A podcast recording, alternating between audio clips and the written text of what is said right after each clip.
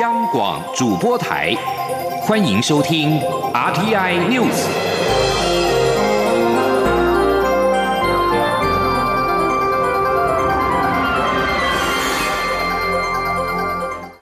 各位好，我是张旭华，欢迎收听这节央广主播台提供给您的 RTI News。今天是大年初二，蔡英文总统今天前往各地卫冕春节期间的执勤人员，上午到新竹卫冕紧急海淡机组工作人员，还到台湾高铁行控中心听取春节疏运作为简报及观赏企业影片，并且在桃园市消防局桃园分队听取防疫专案任务简报，还致赠加菜金。总统感谢他们坚守岗位，守护民众安全。蔡总统今天并前往水利新创科技研发及测试展示基地卫冕工作人员，感谢所有参与的工程英雄，在短时间内就展现具体成果。总统强调，政府有努力做事，而且有做事的决心和效率，相信台湾民众都应该有所感受。前瞻基础建设计划执行至今，已经对产业和生活品质等方面带来很大的注意。记者王兆坤报道。蔡英文总统表示。台湾的经济、产业、人民生活品质若要往前走，水资源一定要处理恰当。加上很多基础建设来到一个新阶段，过去的不足必须开始迎头赶上，让产业发展能有续航力，并持续提升人民生活品质。总统说：“这几年来，我想我们台湾的人民也都可以感受到，呃，这个前瞻基础建设计划，呃，带给我们在很多的基础建设。”产业建设，还有我们的生活呃品质的改善上面都有很大的注意哦。那水当然就是我们最重要的一环。总统指出，本次海水淡化计划采取机动性模组方式，这一套模式可支援所有地方。未来若有缺水情况，将可在最短时间利用海水淡化以稳定供水。对台湾的水供应来讲，是非常重大的进步。总统说明政府推动的北水南送计划，感谢工作人员日以继夜投入，让计划在最短时间完成。因为从行政院去年十一月核定抗旱水源紧急利用计划，短短六十六天就完成新竹紧急海淡机组第一阶段工作，并将于二月底完成第二阶段。我相信我们已经创造历史了。中央广播电台记者王兆坤采访报道。许多民众趁着今天大年初二回娘家或者是出游。副总统赖清德今天视察高工局南区交控中心，并且称赞高工局利用大数据和科技进行高承载管制等措施发挥效果，并送上了叶黄素，让执勤人员吃了眼力好，不会有任何闪失，能更精准掌握交通状况。另外，针对新北市的防疫工作，新北市长侯友谊今天前往九份老街了解商圈防疫作为。因为曾经有确诊者的足迹到过九份，让店家生意受到影响。侯友谊表示，只有落实防疫优先，创造安全旅游环境，才能够带动商圈买气。桃园市政府今天上午则是召开了防疫专案会议。桃园市长郑文灿表示，市府日前召开十一家急救责任医院联防会议，针对急诊、门诊、住院进行统筹调整。九家医院同意增派留守执勤人员，目前急门诊营运是正常的。病床数也充足，医疗服务不打烊。侯友谊和郑文灿也都呼吁民众要勤洗手，保持社交距离，避免群聚。外出走春可以利用新北市以及桃园智慧游 APP，避开人潮较多或是交通比较拥挤的景点。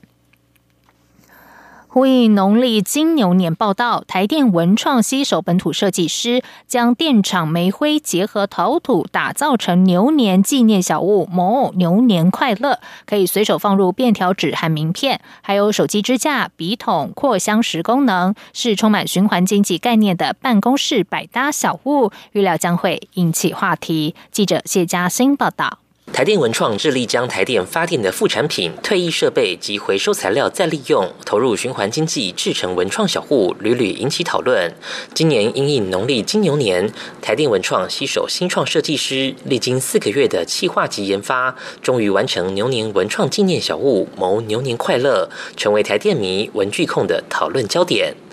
台电指出，这款纪念小物是以百分之二十的林口电厂煤灰搭配陶土烧制成线条简约的牛脂造型，咖啡色的外观就是用煤灰当做釉料窑烧而来。牛背及牛身都可作为手机支架，牛背也可随手放入笔、便条纸及名片，而在牛角还可滴入香氛作为扩香时使用。底座则搭配着绿色橡胶垫，除了让手机能够防滑以外，还有办公室文书的设计。巧思，台电新事业开发室组长张小燕说。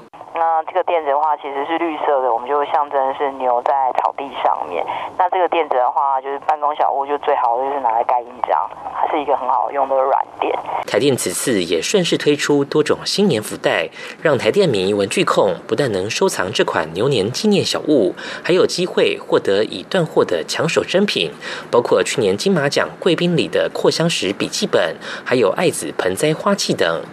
台电表示，目前已使用近三公吨的煤灰及约三千颗线路绝缘陶瓷爱子等回收材料，投入制作文创产品，且还与国内近二十个设计品牌合作。接下来将与新竹玻璃业者合作，使用日月潭泥巴及绿能玻璃制成杯垫及玻璃杯组，推广循环经济及生活美学。中央广播电台记者谢嘉欣采访报道。在外电消息方面，继英国撤销中国官媒中国环球电视网的播放执照之后，德国也将依据欧洲多个国家间的共用牌照协议，禁止环球电视网在德国继续播出。德国之声中文网报道，德国北威州媒体管理局十二号证实了这项消息。报道说，英国媒体监管机关通讯管理局四号撤销环球电视网播出牌照。这个牌照让环球电视网获得多个欧洲国家的播出许可，包括德国。一旦英国取消播出牌照之后，环球电视网在德国的播放许可也同时失效。这份在欧洲委员会架构内签署的跨境电视协议，签署于一九八九年，规定在欧洲一国获得的播放牌照可以全欧通用。英国虽然退出欧盟，但仍然是欧洲委员会成员。报道说，所有欧盟成员国以及大部分巴尔干国家和乌克兰也都签署了这份协议。这意味着环球电视网也许在全欧范围内都会失去播放许可。不过，只要该频道在其中一个国家重新申请牌照，就可以恢复在欧洲的播出。英国撤销该电视台播放执照的理由是，持有执照的公司没有管控每天的播放内容，而且真正最终控制者是中国共产党，这不被英国的法律法规所允许。欧洲疾病预防管制中心 （ECDC） 主任艾蒙十二号表示，尽管现在已经推出疫苗，但 COVID-19 病毒可能将继续长期传播，呼吁欧洲必须继续维持目前的限制措施。艾蒙在接受法新社访问时指出，我们应该为它将与我们共存做好准备。尽管疫苗能够显著减轻感染 COVID-19 的症状，但科学家至今还无法确定疫苗是否可以降低病毒的传播率。至于何时能知道，艾蒙说还需要几个月的时间，需要有相当数量的人接种疫苗。目前各界最关心的是，对于变种病毒，特别是在英国和南非出现的病毒，疫苗是否仍然有效？艾蒙表示，流感病毒每年一直在变，或许新冠病毒也是相同情况。尽管整个欧洲的确诊病例已经开始下降，但艾蒙仍然呼吁欧洲国家必须要维持目前的限制措施。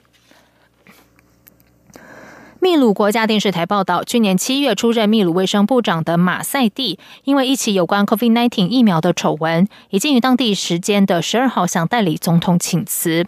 报道说，马赛蒂涉及的丑闻是在 COVID-19 疫苗尚未向一般大众公开接种之前，前总统毕斯卡拉已经于去年先行接种疫苗。毕斯卡拉因为对抗疫情不利引发民怨，也因为涉及贪污遭国会弹劾下台。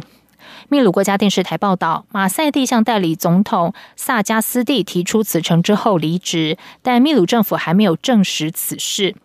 根据秘鲁地方媒体报道，马赛蒂的继任者预定在当地时间十三号上任，他将是秘鲁十一个月前爆发首起 COVID-19 病例以来第五位卫生部长。